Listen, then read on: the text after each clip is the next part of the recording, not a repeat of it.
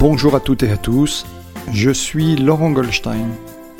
Bienvenue sur Humain, le podcast qui nous invite à partager un moment de la vie de personnalités comme vous, comme moi, comme nous.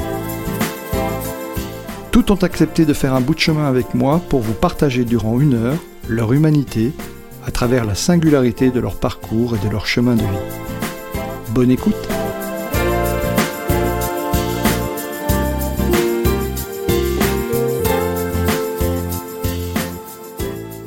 Bonjour Marianne. Bonjour. Bienvenue sur cette émission et sur cet épisode. Je suis très heureux de vous accueillir.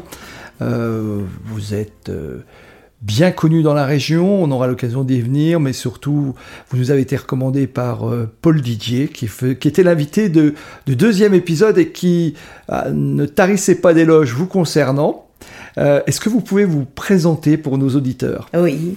Alors évidemment, je remercie Paul Didier pour ses paroles élogieuses, sa proposition, euh, qui tout d'abord m'a littéralement paralysée. Euh, j'ai mis du temps à répondre. Je me suis dit non, ce n'est pas possible. Je n'ai pas l'habitude de parler de moi. J'aime parler des autres. J'aime parler aux élèves, mais peu de moi. Donc voilà, je suis Marianne Lefort. Euh, je suis professeur de lettres classiques à la retraite et je revendique ce titre même en étant retraité. Hein. je suis toujours professeur de lettres classiques à la retraite et pas retraité. Tant je m'identifie euh, à ma fonction de professeur, tant euh, pour moi c'est une sorte d'identité. Donc voilà, j'ai été professeur au collège Étange Grande pendant 19 ans puis au lycée Hélène Boucher pendant 18 ans. À Thionville. À Thionville. Et j'étais également pendant... C'est-à-dire que j'ai été conseillère pédagogique très rapidement, dès, l'âge de 25 ans. Et puis, euh, une fois arrivée au lycée, j'ai été euh, formatrice, c'est-à-dire que j'étais chargée de mission auprès de l'inspection des lettres pour une mission de formation euh, d'accompagnement des professeurs, euh, de rédaction d'articles. Euh, j'ai créé par exemple le bulletin des langues anciennes, un concours d'étymologie au niveau de l'académie. Et donc cette fonction m'a également beaucoup apporté et m'a apporté surtout une réflexion très approfondie sur la pédagogie, la transmission, la didactique. Et toujours dans le cadre d'une équipe. Nous avons beaucoup travaillé en équipe autour euh, de l'inspectrice de lettres classiques et ce sont des années qui nous ont, qui m'ont énormément formé sur le plan de l'enseignement. Est-ce que c'était une vocation pour vous de devenir professeur? Oui, je crois que oui. Parce que très tôt, alors euh, d'autres l'ont dit avant moi, euh, aussi loin que je me projette, euh, j'ai des livres. Je suis avec un livre, j'aime les livres. Les livres m'ont accompagné partout. Et dès que j'ai côtoyé la littérature, mon seul projet c'était je serai professeur de français. Ensuite je serai professeur de français et de latin. Et ensuite je serai professeur de français, latin et grec. Ça a été mon objectif depuis j'ai envie de dire, euh, mon enfance. D'accord. Donc assez rapidement, vous êtes, vous êtes destiné à l'enseignement. Euh, c'est une vocation euh, qui, qui, vous marque encore, puisqu'aujourd'hui vous dites, je suis professeur de lettres classiques, je revendique toujours ce titre, malgré le fait que je suis maintenant en retraite, même si je sais que c'est pas totalement vrai, parce que vous avez plein d'autres activités, on y reviendra. Mais donc est-ce que à aucun moment de votre carrière vous n'avez eu des doutes sur le choix que, que vous avez fait de, de l'enseignement? Je peux dire jamais. Jamais. Euh, tellement je me suis toujours sentie à l'aise dans ce métier, malgré les difficultés que je ne nie pas, euh, peut-être certains échecs, mais ce contact avec les élèves, la transmission de la littérature, euh, des langues anciennes, a été une véritable passion. Et je crois que dès, mes débuts d'enseignante, euh, j'ai été passionnée. J'ai découvert le, plaisir de, des textes, la volonté de transmettre aux élèves ce plaisir des textes, ce goût des textes, le plaisir des mots également. Hein, pourquoi ce mot? Euh, Bien sûr, à travers les langues anciennes, on, racontait l'histoire, on expliquait l'histoire des mots, mais euh, euh, je voulais que les élèves comprennent que la littérature, c'est un agencement de mots, d'images, d'idées, de valeurs que je pouvais leur transmettre. Euh, et je voulais les éveiller à ce plaisir-là. Et c'est, je crois que c'est ce qui m'a euh, le plus attiré dans l'enseignement. Il y a quelque chose de magique dans les mots, disait Yves Richet dans, dans, un des épisodes précédents. Notamment, il dit qu'on peut passer des, alors lui dit des milliers d'heures sur un mot parce que vraiment c'est quelque chose qui est fascinant. Pourquoi ce mot-là euh, Qu'apporte-t-il à la phrase? Que dit-il de l'auteur? Que dit-il du monde? Que nous dit-il? Comment éveille-t-il des choses en nous? Et ce mot dans la phrase et la phrase, et puis après, c'est l'analyse du texte. Et analyse que j'ai pratiquée euh, au collège comme au lycée. D'accord. Quelles sont les principales difficultés de l'enseignement de, des lettres classiques? Alors, vous avez ah. parlé du latin, du grec. Euh, aujourd'hui, euh, on a l'impression que malheureusement, ce sont des choses qui ont disparu, même déjà depuis quelques décennies, ou, ou, en tous les cas, à tout le moins, diminué. Euh, ce n'est plus quelque chose qui était c'était recommandé encore, encore à mon époque, dès la classe de cinquième, on commençait le latin, etc. Aujourd'hui, j'ai l'impression que c'est pour mes propres enfants déjà ils Ça s'éloigne de, de, nos enfants, de nos élèves, oui. Et euh, quand je regarde derrière moi, euh, je me dis souvent que ma carrière a été aussi un combat pour les langues anciennes. Donc ça ne date pas d'aujourd'hui, ça s'est aggravé bien sûr, mais ça ne date pas d'aujourd'hui. Alors j'ai des souvenirs très très précis, euh, par exemple au collège des Tanges où nous avions pourtant un, chef d'établissement euh, très fin, euh, très cultivé. Mais ces heures de latin et de grec avec entre 15 et 25 élèves prenait du temps dans la DHG, hein, la dotation euh, euh, horaire des établissements, et il aurait préféré que j'enseigne du français plutôt que du latin et du grec.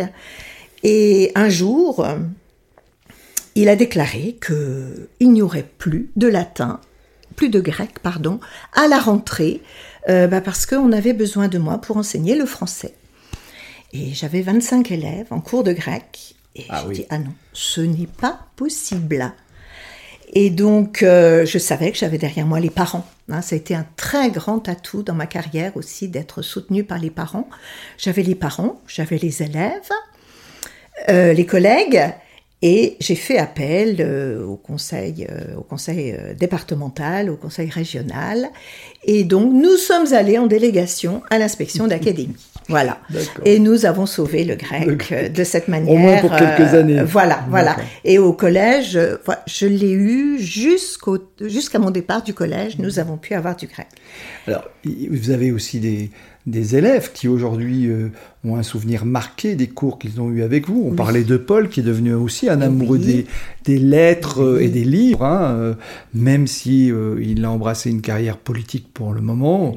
indiscutablement, il dit qu'il ne peut pas passer un temps sans lire.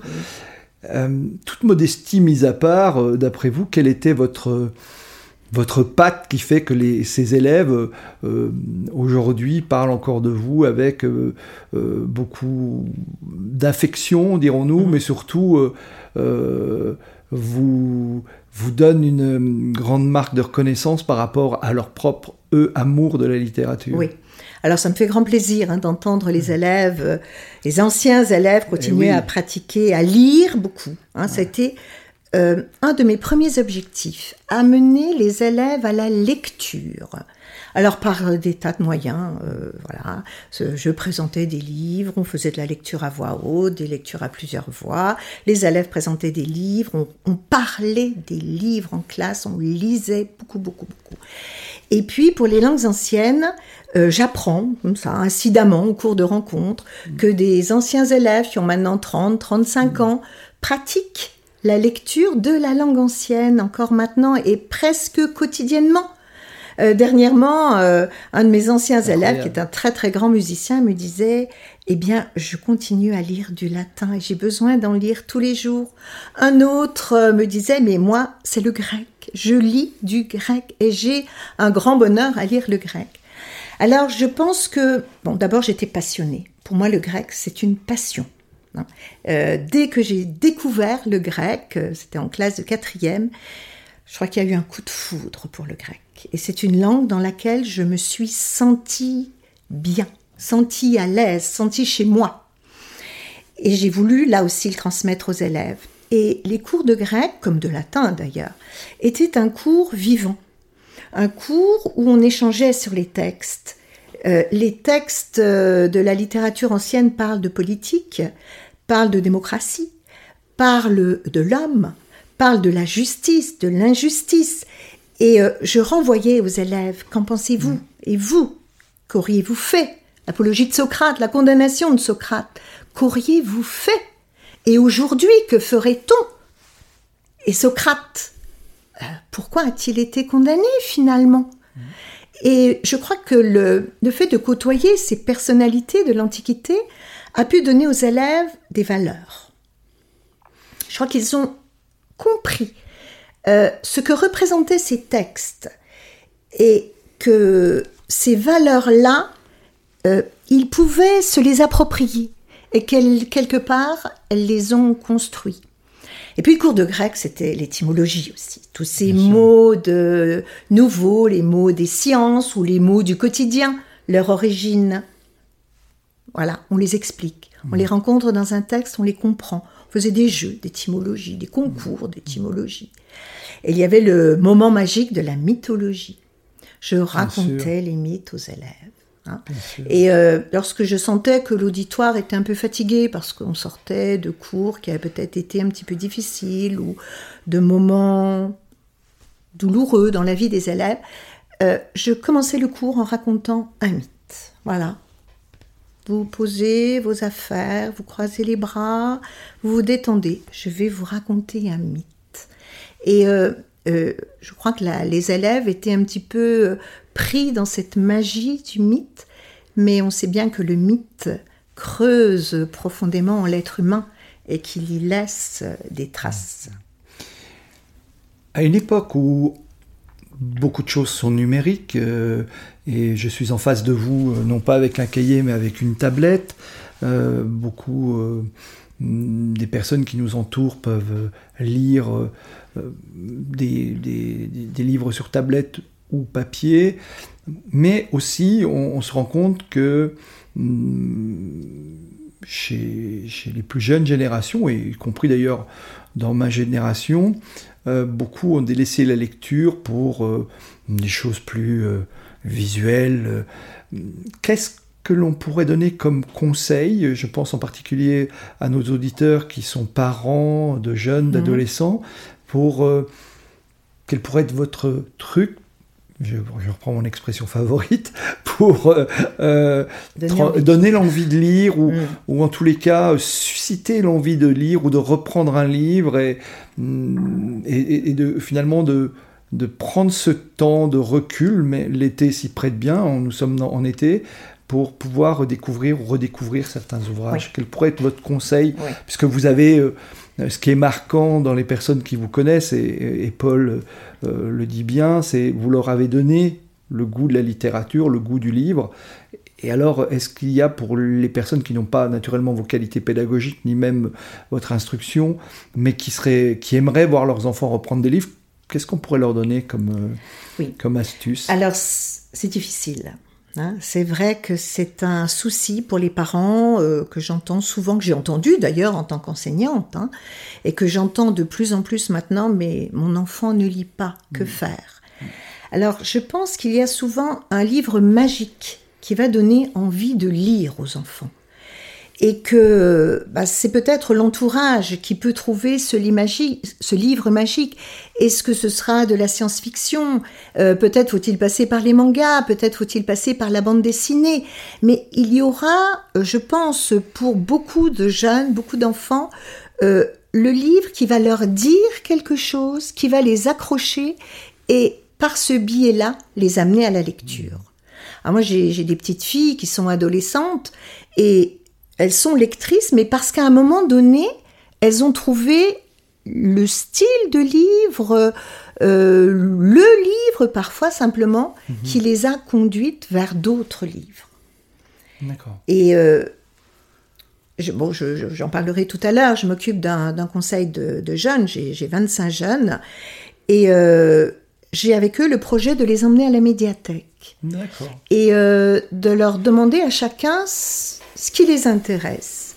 Et avec la responsable de la médiathèque, euh, nous avons prévu de leur offrir un livre, et le livre qui devrait correspondre à leur goût. D'accord. Donc, une des pistes pourrait être de dire euh, euh, emmenez vos enfants à la médiathèque, faites-leur découvrir la médiathèque. C'est vrai que maintenant on en a beaucoup autour de nous, et c'est vrai que ce sont aussi des endroits privilégiés où les enfants aiment aussi à se promener et à, s'installer, même des fois lire un livre sur place. Oui, Les petits lisent plus que les adolescents. Le problème, il est au, au niveau de, de l'adolescence, vers 13, 12, 13, 14 ans. Euh, les enfants ont lu les livres d'enfants, la littérature jeunesse, parce qu'à l'école, on les accompagne, on les emmène à la médiathèque, on parle du livre, on fait venir des auteurs dans la classe. Et euh, au collège... Pas, partout, hein, je précise. Non, pas partout. Hein, euh, dans l'école de, ma commune, il y a une très grande fréquentation dans, notre commune, On va y revenir, oui. Mais je pense qu'il ne faut pas se décourager et que amener les enfants au livre, euh, bah, je crois que c'est. J'avais dit parfois à mes élèves euh, si je vous amène à la lecture, j'aurai gagné mon année. Bon. Et pour moi, c'est essentiel, mais je reconnais que c'est difficile. D'accord. Alors, vous n'êtes pas qu'enseignante, vous êtes aussi euh, élue de, vous êtes une élue de la République et en particulier dans votre commune, vous avez une vie associative extrêmement riche. Je crois, vous m'arrêterez si je me trompe, que vous êtes en charge de l'environnement, de la jeunesse et de la culture. Donc là, vous êtes dans votre, dans votre cœur de métier. De la même manière, comment vous est venue la chose publique? Elle ne m'est pas Parce que je sais qu'il n'y a pas que la chose publique, mais de manière générale, vous êtes très engagé. Oui. Euh, en fait, elle ne m'est pas venue. Euh, je commençais à penser à la retraite et c'était l'année euh, des élections municipales. Et mon mari me dit euh, Mais c'est pour toi. Comment? Pour moi? Mais oui, si tu quittes l'enseignement, il te faut quelque chose où tu te donnes de la même manière. Et euh, donc voilà, euh, on est venu me, solliciter, je pense, sur euh, ses conseils. Et puis ensuite, il m'a dit, mais il ne te suffit pas d'être élue conseillère, tu dois être adjointe. Tu dois faire bouger les choses. Tu as des choses encore à transmettre, à dire, à faire. Il faut le faire. Et voilà, je me suis engagée dans la campagne municipale. Euh, j'étais dans la bonne liste parce qu'on en avait quatre. Et nous avons été élus et je crois que je me suis mise, je me suis prise au jeu. Voilà. Oui, ça fait déjà quelques années maintenant. 2014. Oui. Voilà, j'ai récidivé pour un deuxième mandat. Donc là, avec un, grand, grand, plaisir. C'est un bail de 12 ans puisque vous allez jusqu'en 2026. Voilà, c'est un bail de 12 ans. Voilà, Exactement. Alors, vous intéressez euh, naturellement à la jeunesse, à la culture, euh, mais aussi à l'environnement. Oui. Alors dans mon premier mandat, j'avais en responsabilité le sport, loisirs, culture, jeunesse, un petit peu les écoles, la communication, bon, etc., etc. Et euh, donc j'ai appris, j'ai envie de dire, le métier, hein, parce que c'est presque un métier où il faut entrer en contact avec les associations, gérer les associations, euh, gérer les manifestations, des grandes manifestations. Alors vous êtes euh, à peine élu. Vous avez fait des choses très très intéressantes, notamment en faveur du handicap. Peut-être ah, que vous m'en direz un peu. Oui, et vous êtes bien renseigné. oui. Alors j'ai commencé par créer euh, la fête des saveurs. Je voulais une, une fête qui rassemble beaucoup de monde, mais qui ne soit pas qu'une fête qui soit en lien avec la nature, avec la santé, euh, qui permettent aux gens de communiquer et, voilà, je suis pédagogue, d'apprendre des choses. Donc j'ai créé cette fête des saveurs euh, avec le, partenariat d'une équipe, euh, d'une association que j'ai créée, Boussanim, et j'ai souhaité qu'il y ait des conférences donc c'est une, fête où euh, on, invite des personnalités pour parler soit de la nature, de l'environnement, de la santé, euh, voilà. Et puis il y a des ateliers aussi, hein, des ateliers où on peut faire euh, créer des produits naturels de, de, beauté, de nettoyage. Voilà, ça tourne autour de l'environnement déjà. Et puis, euh, j'ai également lancé cette idée de la fête du handicap, handisport. Alors, je dois dire que ça a été Là, un vous challenge. Avez fait, grande manifestation. Oui, ouais, gigantesque, peut-être un peu trop. Euh, j'ai commencé euh, avec la sollicitation d'un entraîneur de foot qui est venu me voir et qui m'a dit euh, Et si on faisait quelque chose pour le handicap? Je crois que c'est d'ailleurs le frère d'un grand gardien de foot. Hein. Très, oui, oui, oui. Monsieur Etor. Monsieur Etor. Donc il est venu me voir. Il a dit Vous faites plein de choses à Bousse. si on faisait quelque chose pour le handicap Et je me suis dit oui. Tout de suite, j'ai dit oui. Hein, j'y pense, je, ne sais pas encore comment, mais oui, si vous êtes avec moi, on va faire quelque chose pour le handicap. Alors je dois dire que je suis aussi entourée d'une équipe hein, à la mairie. Euh, nous travaillons euh, de façon très rapprochée entre adjoints et certains élus. Mais ça a été un travail énorme parce que euh, je voulais faire quelque chose de très grand où toutes les associations participeraient. Je voulais fédérer toutes les associations de Bousse, les associations sportives de Bousse, puisque c'était autour du sport, euh, sport et handicap. Et euh, donc nous avons tout organisé. Euh, nous devions avoir beaucoup, beaucoup de personnes handicapées.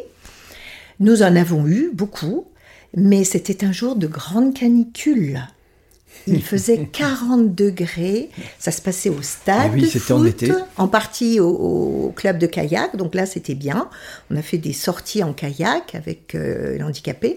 On a fait des, des, matchs en salle, matchs de boxe, euh, de basket, de hand. Il y a eu de la chorale entre handicapés et non handicapés.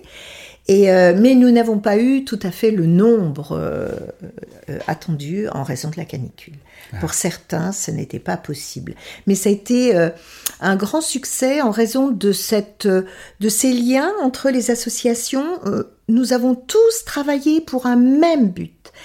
Et là, nous, avons aussi accueilli des, des, personnes responsables du handicap ou des handicapés qui ont pris la parole et qui ont transmis un message humain très fort, très puissant. Et je considère que tous ces messages qui sont passés ont été extrêmement enrichissants. D'accord. Il y a quelque chose qui est remarquable alors dans, ce, que vous, dans ce que vous dégagez, c'est votre énergie. Hein, euh, oui. Alors, euh, je sais que vous ne m'avez pas dit tout ce que vous faites en termes d'engagement, mais que vous en faites beaucoup. Euh, deux choses sont remarquables. La première, c'est votre énergie. Et la seconde, qui est votre mémoire. Je suis impressionné euh, en un instant comment vous, vous avez la capacité, alors en, pour nos auditeurs qui pourraient se dire mais comment ils disent? Nous avons eu des échanges en amont forcément de cet épisode, mais euh, vous avez une capacité dès qu'on vous dit un nom, un prénom, vous êtes vous êtes capable de redonner un prénom, euh, vous êtes euh, capable de resituer des événements comme ça très rapidement, et pourtant vous côtoyez énormément de monde. Comment faites-vous? Alors vous êtes... Ah, oui, est-ce que, est ouais, est-ce que c'est, vous faites un travail particulier? Je sais que beaucoup de gens s'entraînent sur la mémoire. Ah non, absolument pas. Non, non, absolument pas. Et euh, je, disais tout à l'heure, j'ai une mémoire euh, affective. C'est-à-dire que euh, si j'entends un nom, je le resitue dans un contexte, immédiatement. Un élève, je le vois dans sa classe, tout de suite. Et, oui, mais enfin, des élèves, vous en avez eu beaucoup. Ah, j'en ai eu beaucoup. Alors, je vais vous dire, j'ai gardé tous mes carnets de notes. Donc, j'ai à peu près 38 carnets de notes. Et euh, lorsque je revois un élève, oui, oui, oui, toi tu étais euh, cette année-là. Alors, euh, ce qu'on n'a pas dit encore, c'est que je faisais beaucoup de choses avec mes élèves. Théâtre, exposition, sortie, voyage, le repas grec qui est resté emblématique On en parlait tout à l'heure, avant, avant, le début de l'épisode, voilà. Voilà. Et euh, je pense que ça aussi, ça a marqué les élèves. Et euh, ce voyage-là, ben oui, toi, tu étais dans le voyage en Grèce de telle année avec tel professeur. Oui, c'était Monsieur Venner, c'était Monsieur Harry. Euh, on était ensemble, on, on est allé là. Et tu te souviens, euh, voilà ce qu'on a fait. Je crois que c'est c'est une mémoire essentiellement affective. En lien avec cet intérêt que j'avais de de, que les élèves soient intéressés eux aussi, qu'ils découvrent quelque chose. On avait fait du grec pendant deux ans ou du latin pendant deux ans, mais il fallait quand même bien aller euh, à Delphes il fallait euh, qu'on le voit, ce sanctuaire de Delphes, où il fallait qu'on aille à Rome. Le forum, euh, même s'il est un peu décevant, euh, oh, le Colisée est tout de même impressionnant. Il faut que vous voyez ça. Et il faut que vous imaginiez Cicéron en train de proclamer un discours. Il faut que vous, que vous sentiez ce qui s'est passé sur ces lieux pour qu'il vous imprègne à jamais. Et par exemple, une année, nous étions dans les premiers voyages en Grèce, euh, d'ailleurs, bon, j'ai le soutien extraordinaire des parents. Hein. Je dois dire que euh, sans ça, on n'aurait pas des collègues aussi, mais les parents m'ont fortement soutenu, encouragé. Et nous étions à, à, Épidore, euh, donc dans, l'amphithéâtre d'Épidore, et nous avions travaillé Antigone pendant l'année. Et il y, avait, il y avait peu de monde à cette époque, et les élèves ont joué Antigone à Épidore. Et je pense que ces souvenirs-là, ils sont, ils sont pour toujours. Ça veut dire aussi que vous avez là encore déployé beaucoup d'énergie pour monter ces, ces voyages parce que c'était euh, pas forcément. J'ai pas eu l'impression de faire des efforts. C'était, euh, ça allait de soi. Ça allait de soi. Ça allait de soi. D'accord. Donc là, vous aviez le soutien des parents, mais aussi, je l'imagine, de, euh, de du, du, collège ou du lycée. Oui, oui, oui, oui. Bon, ça n'a pas toujours été le cas. Hein. Je crois que le, rôle de l'administration est très très important et que parfois j'ai dû me battre, euh, me battre. D'accord. Mais donc pour eux, alors la mémoire est une mémoire affective à retenir, donc ça veut mhm. dire euh, quand on s'intéresse aux personnes, c'est plus simple finalement de retenir. Vous avez quand même malgré tout, euh, euh, en avant-propos de l'émission, je vous ai vu faire quelques crochets de mémoire, nous on appelle ça crochets de mémoire, mhm. qui fait tac tac tac tac tac, mhm. juste sur un nom de famille, puisque voilà, on, euh, donc on a évoqué quelques personnes, un nom de famille ou un, ou un prénom, et vous avez une capacité euh, à, dérouler euh, des, événements qui reviennent, finalement, qui reviennent, qui ne sont pas d'aujourd'hui. donc la mémoire affective, dites-vous, est sans doute le meilleur moyen de, pouvoir se souvenir des personnes. Oui. C'est ça? Oui, c'est ça. Et l'énergie, alors, comment faites-vous Parce que vous avez vos propres rituels. Comment faites-vous pour avoir autant d'énergie? Oui, c'est vrai que j'ai de l'énergie. Euh, Pareil que vous en avez à revendre. Hein, oui, c'est ce qu'on me dit. Je vois bien que votre, votre, époux, c'est lui, il faut vraiment que tu ailles t'engager voilà, dans la chose publique. Oui, oui. Alors, euh, je dois dire que j'ai le soutien de mon époux dans tout ce que je fais. Hein, le soutien, les encouragements, la confiance, euh, voilà. C'est quelque chose de très précieux. Et je crois que cette énergie, elle est en moi. Elle est en moi parce que je suis passionnée par ce que je fais. Je suis passionnée par ce que je peux donner aux autres. Mm. Et, et je, c'est essentiellement ce que je vois, ce que je peux donner, ce que je peux apporter, ce, ma part dans la construction de l'autre ou dans l'avancement de, des idées qui vont aider à faire bouger les choses. Alors, je me trompe peut-être parfois sur leur objectif, mais ce que je crois juste, je vais jusqu'au bout. Hmm. On retrouve la notion de passion que, Paul Didier avait bien évoquée d'ailleurs quand je lui demandais mais comment fais-tu pour gérer euh, tout ce que tu fais? Il dit je, fais tout avec passion donc je, je rentends la même. Et quand il l'a dit, je me suis dit. Euh, bah, l'enseignement est bien passé finalement. D'accord. Vous avez aussi initié, en, je crois en 2017, euh, dans votre commune, une initiative où finalement assez peu, il y avait que quatre écoles en France qui étaient pilotes, qui étaient Sport à School. Est-ce que vous pouvez nous en dire un peu plus? Alors, c'est où, où, en est, où en est cette initiative d'ailleurs? Oui. Alors, donc, euh, c'est le Kung Fu. Il se trouve que le responsable du Kung Fu, Aurélien Meyer, est venu me voir un jour. Et euh, c'est un ancien élève, c'est un de mes anciens élèves. Et il m'explique son parcours. Euh, voilà, je suis professeur de Kung Fu. On souhaiterait venir à Bousse. Est-ce que vous pouvez nous accueillir à Bousse? Voilà, nous étions dans un autre club, mais nous avons une ambition autre et nous voulons nous distinguer par notre activité, l'orienter différemment. Est-ce que vous voudriez bien nous accepter à Bousse Moi, tout de suite, oui. Oui, euh, oui. je sais ce que tu es capable d'apporter. Euh, bon, j'avais regardé, mais tu vas venir exposer euh, ce, que, ce que tu proposes. Tu vas l'exposer euh, à, la commission et à monsieur le maire. Et tout de suite, voilà, tout le monde a été favorable, on a validé. Et sa, sa, compagne, qui est devenue son épouse, Joy, est venue l'année suivante me faire la proposition de, de ce projet. Et tout de suite, j'ai dit oui. Ah, mais c'est génial. C'est génial. Avec, à travers ces activités de kung-fu euh, qui permettent de, de, maîtriser à la fois euh, l'intellectuel et le physique, elle prouvait à travers les statistiques, puisque tout cela avait été testé en Italie, elle prouvait que l'élève augmentait ses capacités de façon absolument considérable.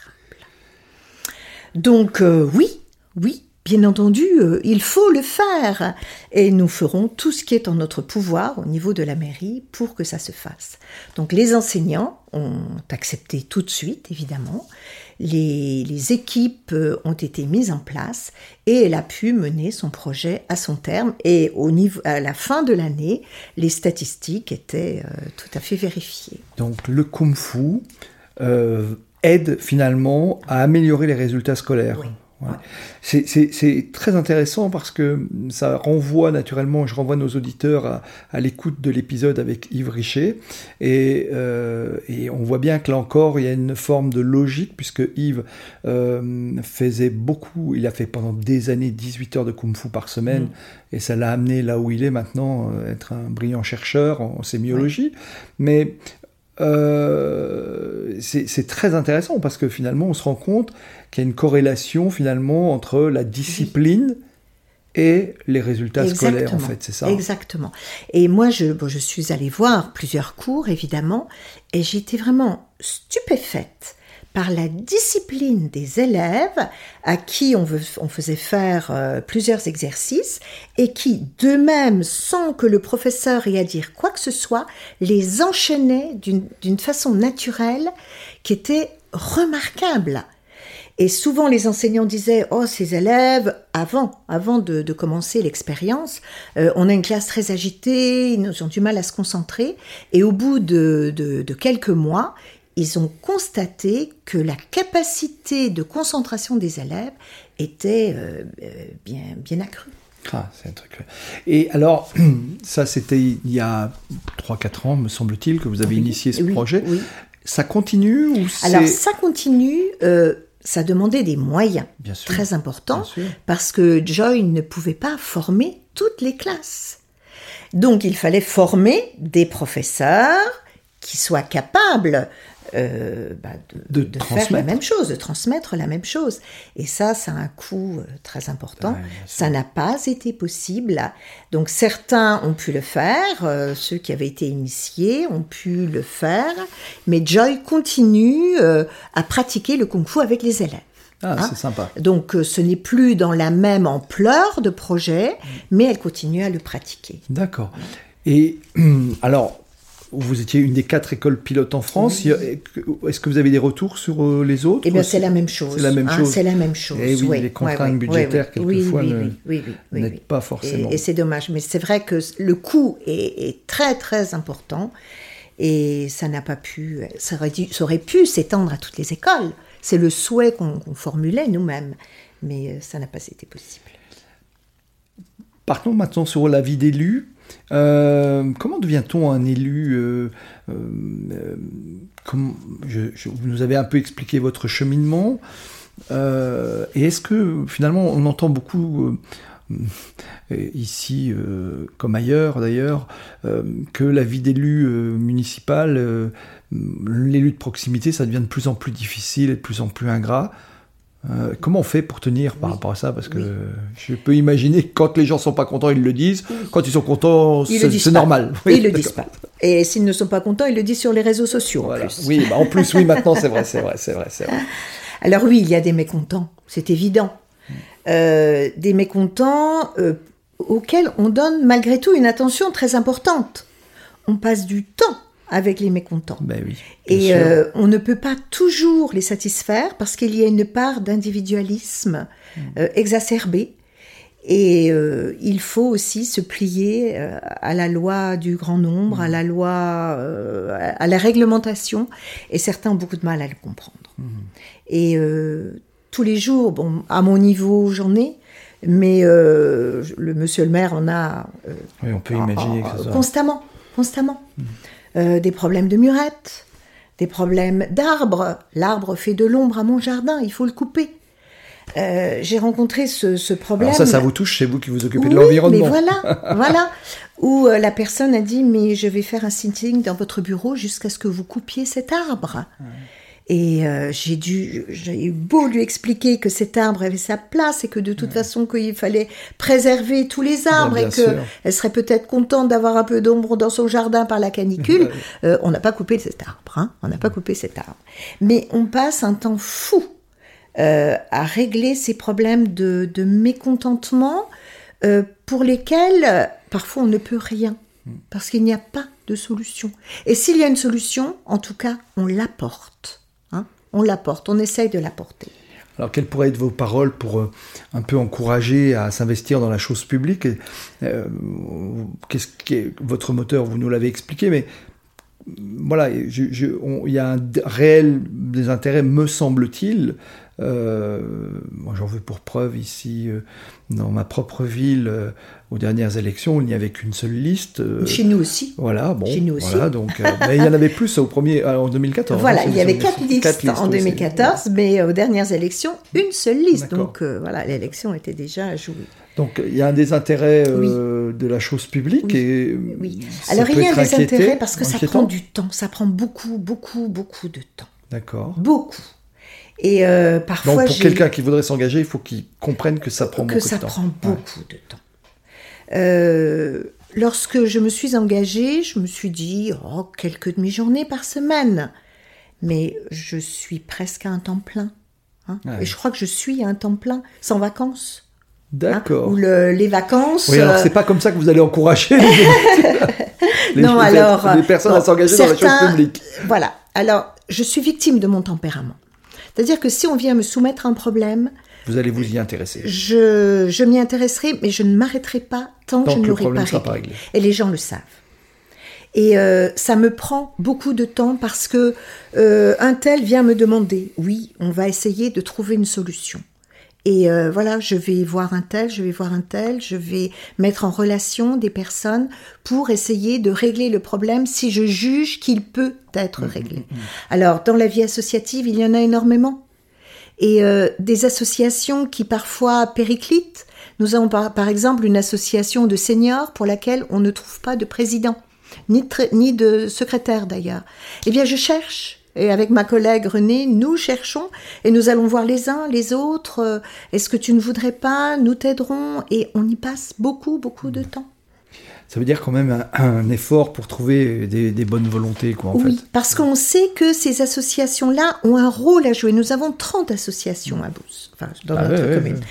Et euh, ces associations sont un, vraiment un ferment pour la vie locale c'est le lien, c'est euh, les échanges, c'est la créativité, c'est la construction euh, de d'autant de personnes, de jeunes. Et pour les seniors, c'est un moment de rencontre qu'ils n'ont pas pour, pour la plupart. Ils sont chez eux, mais il y a ce moment de rencontre. Donc il faut le préserver. Mais pour le préserver, il faut maintenir l'association. Et c'est toutes ces petites actions, en, plus des grandes, qui prennent énormément de temps. Cet après-midi, je devais le consacrer à mes petits-enfants. J'ai eu deux rendez-vous qui m'ont pris tout l'après-midi. Ah. Voilà. Hein, parce que bah, il y avait un problème de parcelles, de fauchage de parcelles à régler, parce qu'il y avait un problème de, euh, voilà, nous avons mis en place des marchés de producteurs euh, qui n'ont pas le succès espéré, donc euh, on analyse, on cherche, on, on, en appelle un autre, on essaye de dynamiser ces marchés, mais ça prend des heures et des heures. Mais il y a les contreparties, les grandes satisfactions. les, grandes... satisfactions, et je crois que pour moi, elles effacent tout le reste. Voilà, donc j'ai mis en place euh, dès 2015 euh, un conseil municipal des jeunes. Et euh, bah, je crois que c'est voilà, c'est une réalisation dont je suis fière. Hein. je suis épaulée aussi par par d'autres élus, mais c'est faire prendre conscience à bon là ils sont 25 actuellement, leur faire prendre conscience qu'ils ont un rôle à jouer. Et je suis absolument sûre que pour la plupart d'entre eux, ils seront un jour peut-être pas élus, mais en tout cas responsables quelque part, et qu'ils auront un rôle de citoyen à part entière. Et de cela, je suis satisfaite, et c'est ce qui m'aide à accomplir des choses parfois beaucoup moins drôles. D'accord. Hein? Par exemple, euh, euh, pour le projet de cette année, c'était une campagne anti-tabac, anti-mégot. Euh, c'est le projet de l'année, donc pour lequel ils étaient tous unanimes. Nous avons pris des contacts, euh, des personnes sont venues leur parler du côté nocif des mégots. Euh, on a ramassé des mégots, on a euh, écrit des articles sur les mégots. Et là, nous avons commandé des cendriers à mégots. Et notre dernière action, c'est une vidéo sur cette campagne anti-mégots. Une vidéo que nous avons, que les jeunes ont faite euh, accompagnée d'une jeune étudiante qui, qui est chargée du montage. D'accord. Et euh, je suis certaine que ça va être une réalisation euh, exceptionnelle. Ça va être super. Oui, oui, j'en suis absolument sûre. Alors, vous venez de nous dire que vous avez, vous êtes extrêmement sollicité. La, la, question qui me vient assez naturellement, c'est comment gérez-vous, vous, à votre niveau, la pression euh, je ne vais pas employer le mot stress, mais comment est-ce que vous gérez tout ça et comment vous faites face à toute cette pression et toutes ces sollicitations Parce que vous n'êtes pas uniquement élu municipal, vous êtes aussi engagé dans beaucoup d'associations, euh, euh, vous avez pas mal de beaucoup de responsabilités, Vous, êtes une grande bénévole, allons-nous dire. Oui. Comment oui, essentiellement. Oui, oui, bah oui, bien sûr, bien sûr. Alors comment je gère tout ça? J'ai beaucoup de moments de stress. D'accord. Beaucoup, beaucoup, beaucoup. D'accord. Hein ça ne se voit pas euh, Ça ne se voit pas en tous les cas Non, ça ne se voit pas, mais... Vous m'avez euh, dit tout à l'heure, vous m'avez avoué tout à l'heure en me disant, oh là, là je ne sais pas trop comment va se passer cette émission, euh, voilà. mais je vous félicite, ça ne se voit pas du tout, ça ne s'entend pas non plus. j'ai beaucoup de stress, j'ai beaucoup de colère aussi parfois. Hein, D'accord, colère ça va avec la passion ou pas? Oui, oui peut-être, ou une passion mal gérée. en tout cas, j'ai parfois des colères lorsque je suis sûre que ce que je propose euh, fait avancer les choses et que je sens euh, une certaine... Euh, plus que de la réserve, peut-être une opposition, ou où veut-elle encore nous embarquer? Qu'est-ce qu'elle nous propose encore? Mais qu'est-ce que c'est que ça? Et Voilà, hein, j'ai des moments de, colère, mais bon, voilà, qui s'atténuent. Euh, nous sommes là aussi une équipe, et je crois qu'on a la chance de se soutenir les uns les autres, et euh, un maire qui, nous soutient. Hein. Voilà, je crois que ça, ça c'est une force. Et puis, euh, je pense que j'ai un équilibre familial hein, qui me donne la force. Euh, bon, euh, mon mari, euh, mes enfants, mes petits-enfants, où tout le monde bon, sait qui je suis, avec mes excès parfois, hein, mes excès de colère ou d'exigence, je suis très exigeante, mais qui me soutiennent toujours. Allez, vas-y, vas-y, ça il faut le faire. Ça, tu sais que tu peux le faire, tu vas le faire. Hein, donc ça, je crois que c'est important. Euh, on a beaucoup de moments familiaux euh, intenses. Nous sommes très très fêtes dans la famille. Hein. tous les, moments se fêtent, euh, se fêtent avec plein d'animations. Donc on est très fêtes, très soudés. Et ça, c'est fort. Beaucoup d'affection, beaucoup de tendresse. Et puis, j'évacue ce stress. Je suis jardinière. Je jardine. D'accord. Donc le jardin vous aide finalement à canaliser cette. Euh, euh, voilà. Je vais au jardin. Un jour, je suis rentrée euh, très, très, très en colère. Je suis partie au jardin. Je suis rentrée, c'était fini. Hein. pendant tout ce temps où je jardine, voilà, j'ai le contact avec la terre, avec la nature. Je, ça m'apaise. Hein. ça m'apaise énormément. Et d'où mon engagement dans l'environnement. Hein, où il y a beaucoup à faire, beaucoup, beaucoup à faire. Et euh, voilà, on avance petit à petit. Nous sommes une commune zéro pesticide, où on recycle euh, presque tout. Là, j'ai mis en place le recyclage des masques. Euh, on va ah mettre en place des composteurs publics. on recycle les mégots. et donc on avance hein, petit à petit et bien. Donc la pression, le stress, qui est naturel. Je reviendrai sur l'enseignement dans, dans, un instant parce que finalement j'ai une question qui me vient. la pression, le stress, vous allez la canaliser avec un environnement affectif euh, solide et le jardinage. Donc en fait, c'est ça. Oui. Vous consacrez beaucoup d'heures euh, en cette saison soir. le soir. Le soir. Hein. Donc pour moi, il y a essentiellement euh, légumes, fruits, légumes ou, plutôt légumes. ou les fleurs. Légumes, le potager. Le, ah, des fleurs aussi. Le vrai hein. potager. Des fleurs autour de la maison un petit peu au potager, mais euh, essentiellement potager. Voilà, j'ai tomates. Et ça vous est venu euh, historiquement euh, ou c'est vraiment quelque chose Je suis d'une famille d'agriculteurs et ce contact avec la terre, je l'ai toujours eu. Le travail de la terre, je crois que je l'ai eu avec mes parents. mes parents qui m'ont transmis non seulement le goût de la terre, mais le goût du travail, le travail qui construit, le travail qui, qui bâtit un être humain et qui le, qui le grandit. Alors, vous avez dit, vous venez de nous parler de finalement de la pression et de, la, de vos colères, hein, voilà, vous l'avez dit, et de votre exigence. Et en même temps, quand je, je parle, euh, quand on rencontre, euh, on a eu Paul, mais d'autres, d'autres de vos, de vos, de vos élèves, certains ont, brillamment réussi. Euh, c'est pas ce qui ressort. Alors, est-ce que vous aviez une posture différente en tant qu'enseignante? Parce que vous nous avez décrit finalement tout ce que vous faisiez avec vos, élèves. Euh, parce qu'on comprend bien l'exigence, mais l'exigence, elle n'est jamais forcément drôle pour l'élève ou pour l'apprenant. Hein. Non, non. Mais il y avait beaucoup de bons moments. Parce que moi, mes professeurs exigeants, euh, ah, je pense. ils alors, euh, ils m'ont fait beaucoup souffrir. Hein. Ouais. J'étais et ça, je m'en rends compte maintenant parce que les élèves me l'ont dit, j'étais bienveillante. Oui, hein c'est ce qui ressort en tous voilà. cas. J'étais exigeante mais bienveillante. Je poussais l'élève euh, vers le, la meilleure réussite dont il était capable. Hein. je crois que je n'ai jamais euh, dévalorisé euh, quelconque élève. C'était tu peux faire mieux, je vais t'aider à faire mieux et euh, tu vas réussir. J'avais une, à la fois la bienveillance et la confiance dans l'élève. Et bon, j'aurais des, des, centaines d'anecdotes. J'imagine. Mais euh, un, un, élève qui vraiment ne s'intéressait pas du tout au français, mais alors absolument pas. Je crois que c'est le seul élève de ma carrière que j'ai mis dehors. Ah oui.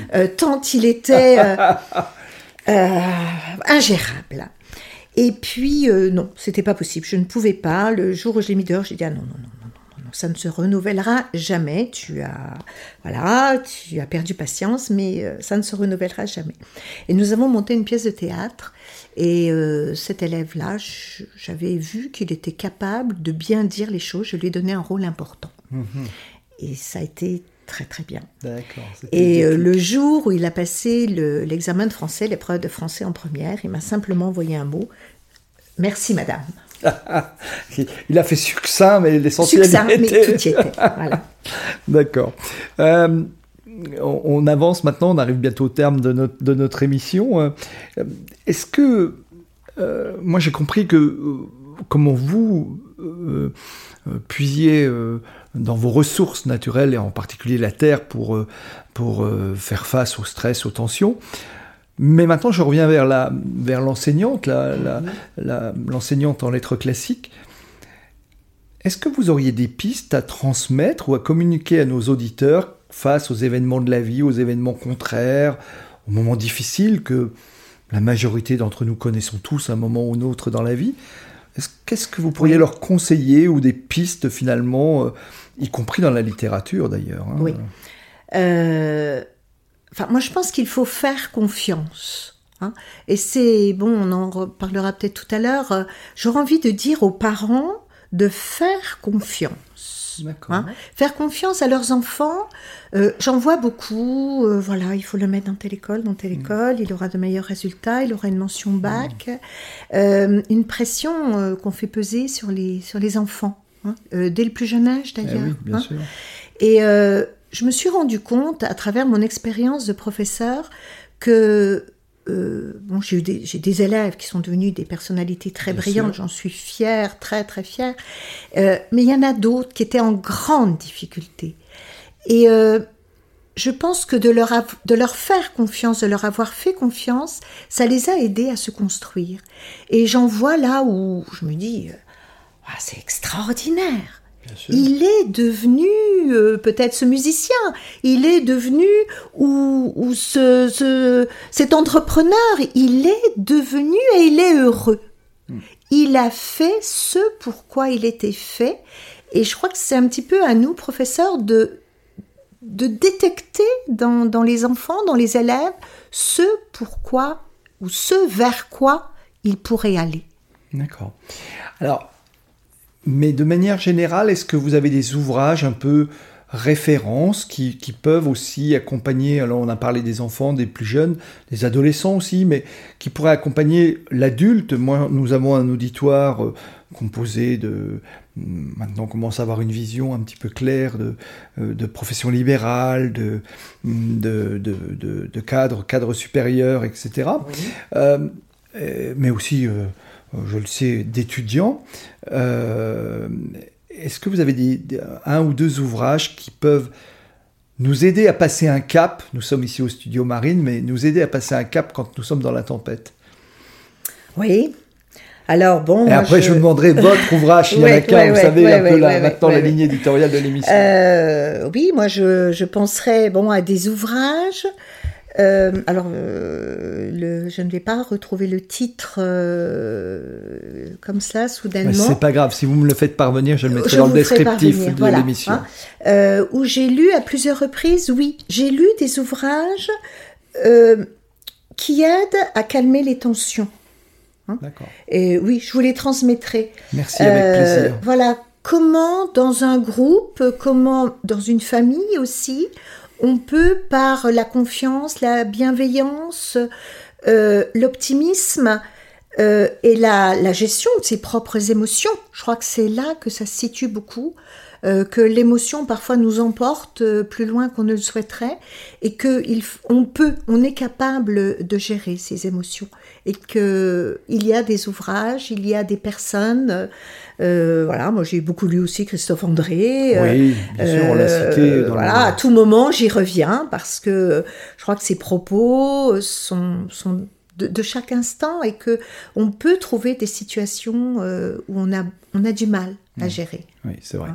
C'est vrai que les ouvrages de Christophe André aident bien. Oui, oui, entre autres. On arrive au terme de cette émission. C'est pas si vite. Ben oui, ben, c'était très agréable. Euh, le, rituel de, de, de, nos émissions sont est le même pour l'instant. Le premier, c'est quel ouvrage? Il y en avait un seul. Vous Alors, recommanderiez-vous? Posez cette question à un professeur de lettres. Vous, vous n'imaginez pas quelle frustration. Alors j'aurais envie de vous parler de plein de livres qui m'ont marqué, qui m'ont construite, euh, qui, sont en moi. Euh, mais quelques instants avant l'émission, je suis rentrée chez ma, une petite, ma petite fille de 5 ans à la maison. Je lui dis, donc j'étais partie, j'étais à la mairie. Ben oui. Euh, qu'as-tu fait pendant que j'étais partie? Je devais jouer avec elle. J'ai lu. Et qu'est-ce que tu as lu là? J'ai pris l'Odyssée. Alors, ah je raconte l'Odyssée à mes petits-enfants. Hein. J'ai six petits-enfants, des grands et des petits, donc euh, je raconte maintenant aux petits. J'ai pris l'Odyssée. Ah, eh bien, j'ai dit, écoute, je crois que tu as raison.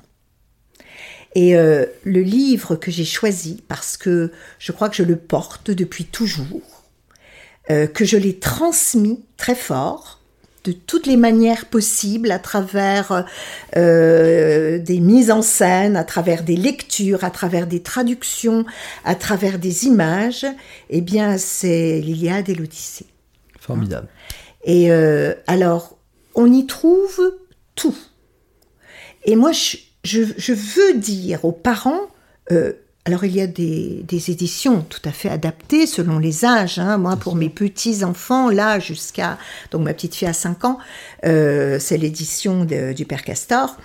Euh, on y trouve tout, on y trouve toutes les émotions humaines. Dans l'Iliade, on a, on a la colère, on a le deuil, on a l'amour, on a la fidélité, on a le retour à sa patrie, on a, on, a tous les sentiments qui font l'humanité.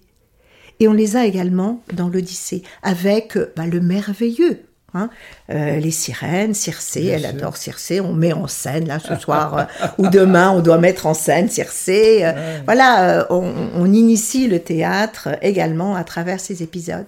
Et je pense qu'à tout âge, bon, sans compter la poésie du texte, hein, l'Odyssée traduite par Jacotet, qui est une merveille.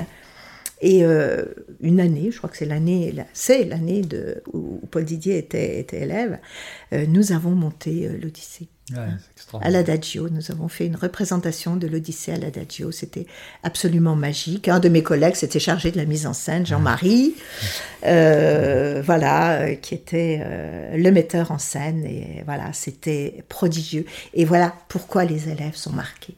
super. Merci beaucoup. une dernière question, avant de vous laisser le mot de la fin. Qui me recommanderiez-vous d'inviter à ce micro?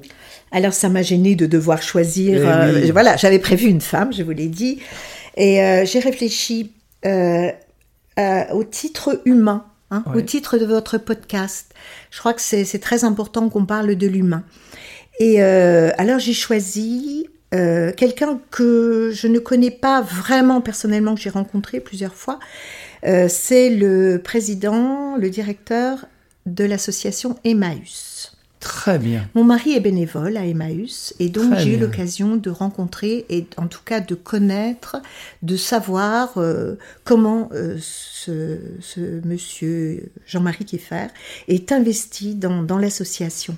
Il est également responsable des paralysés de France. C'est magnifique. Et euh, Emmaüs me semble une institution où on va chercher l'homme là où il est, dans sa grande misère, dans sa grande difficulté et qu'on le rebâtit à travers le travail, à travers le respect, à travers la considération, euh, on en fait, on le rebâtit, on le reconstruit. Et nous allons souvent à Emmaüs, bien entendu, et lorsque je vois ses compagnons, euh, et que bon, parfois on mange avec eux, je me dis, mais quel, quel succès quelle, victoire Il y a des échecs, hein, bien, entendu, il ne faut pas se leurrer. Hein, certains repartent dans la rue. Ne serait-ce qu'une victoire, déjà, c'est déjà, euh, je me dis, mais quel, mm. quel travail ah Et j'ai beaucoup, beaucoup d'admiration pour ce qui est fait au sein de Maus. Et pour tous les bénévoles. Et pour tous ceux qui, poursuivent euh, voilà. l'action engagée par l'abbé Pierre. Oui, ouais, ouais. Merci beaucoup, Marianne. Je vais vous laisser le mot de la fin. Alors, le mot de la fin, euh, d'abord, je voudrais dire merci à mes élèves. J'ai des retours, euh, beaucoup de retours. Euh, je pensais qu'une fois retraitée, c'est ce qui me faisait beaucoup de peine, et mes élèves, hein, plus d'élèves. Mais j'ai beaucoup de retours de mes anciens élèves. Donc, je voudrais leur dire merci.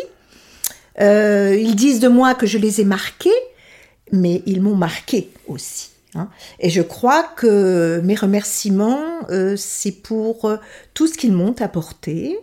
Et je crois qu'ils m'ont aussi aidé à me, construire, hein, à me bâtir. Et puis, euh, comme je le disais, je voudrais dire aussi que l'école est porteuse de valeurs et qu'il faut y croire. J'entends beaucoup de critiques d'enseignants. C'est aussi ce qui me met très en colère. Et quand je suis rentrée très en colère l'autre soir, voilà, j'avais entendu des critiques d'enseignants, de, gens assez proches de moi. Et euh, je, pense qu'il faut faire confiance aux enseignants et qu'ils savent, il y a des échecs, il y a des gens en difficulté dans l'enseignement, ils n'en sont pas toujours responsables, mais qu'il faut aussi se dire qu'ils sont qu'ils transmettent ces valeurs-là et qu'ils sont là pour construire nos enfants, qu'ils sont là pour construire notre jeunesse et que ce n'est pas en les dévalorisant qu'on aide nos enfants à prendre le sens des valeurs. Merci beaucoup Marianne d'avoir fait ce plaidoyer pour l'école et merci d'avoir partagé votre expérience de vie. Euh, il y aurait sans doute beaucoup à dire, mais voilà, nous sommes maintenant au terme de cette émission. Je vous souhaite euh, une bonne continuation et au plaisir de vous. Merci En tout cas, merci pour votre émission. Au revoir.